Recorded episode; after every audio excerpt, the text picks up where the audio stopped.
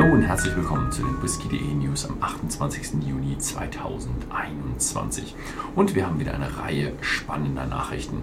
Die erste kommt mal wieder von Macallan und es geht wieder um die Concept-Serie. Diesmal wird die Concept-Serie vervollständigt mit dem Macallan Concept Nummer 3 und diesmal arbeiten sie mit David Carson zusammen, einem US-Grafikdesigner. Die Abfüllung stammte aus First Fill Sherry Fässern kombiniert mit Refill und Virgin Oak Fässern. 40,8% Volumen. Dann schauen wir weiter. Diageo hat einen großen Release gemacht und zwar ihre Special Releases 2021. Diesmal laufen sie unter dem Namen Legends Untold.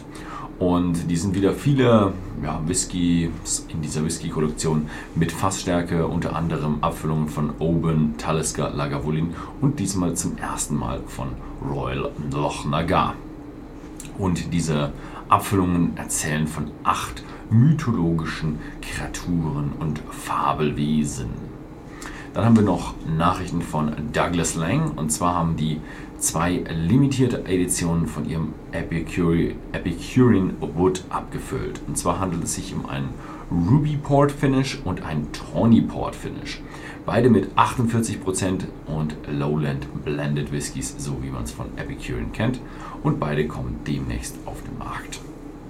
Dann geht es weiter mit Wolf Craig Distillery. Die haben ihren Bauplatz ja, bekannt gegeben. Die haben ja noch nach einem Bauplatz gesucht und jetzt haben sie einen gefunden und zwar im Craigford Campus und dort werden sie für 15 Millionen äh, Pfund dieses Neubauprojekt be, äh, ja, beackern. Und wie man es schon aus dem letzten News kennt, die, äh, der Masterblender wird äh, Richard Patterson werden.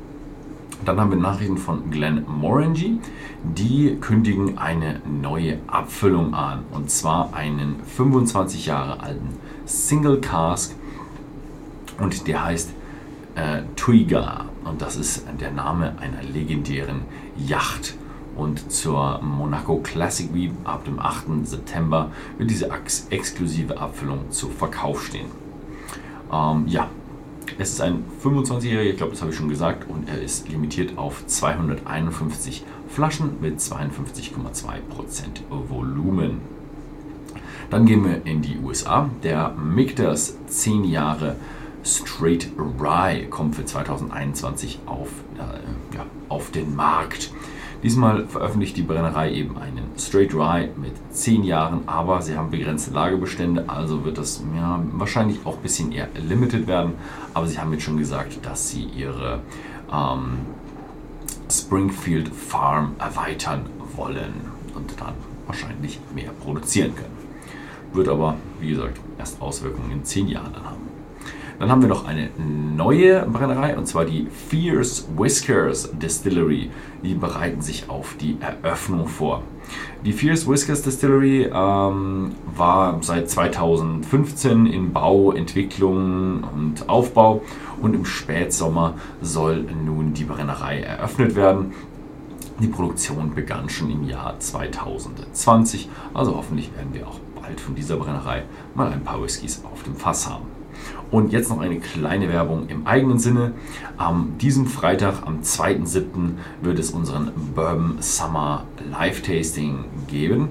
Und das wird stattfinden mit Jan Vosberg.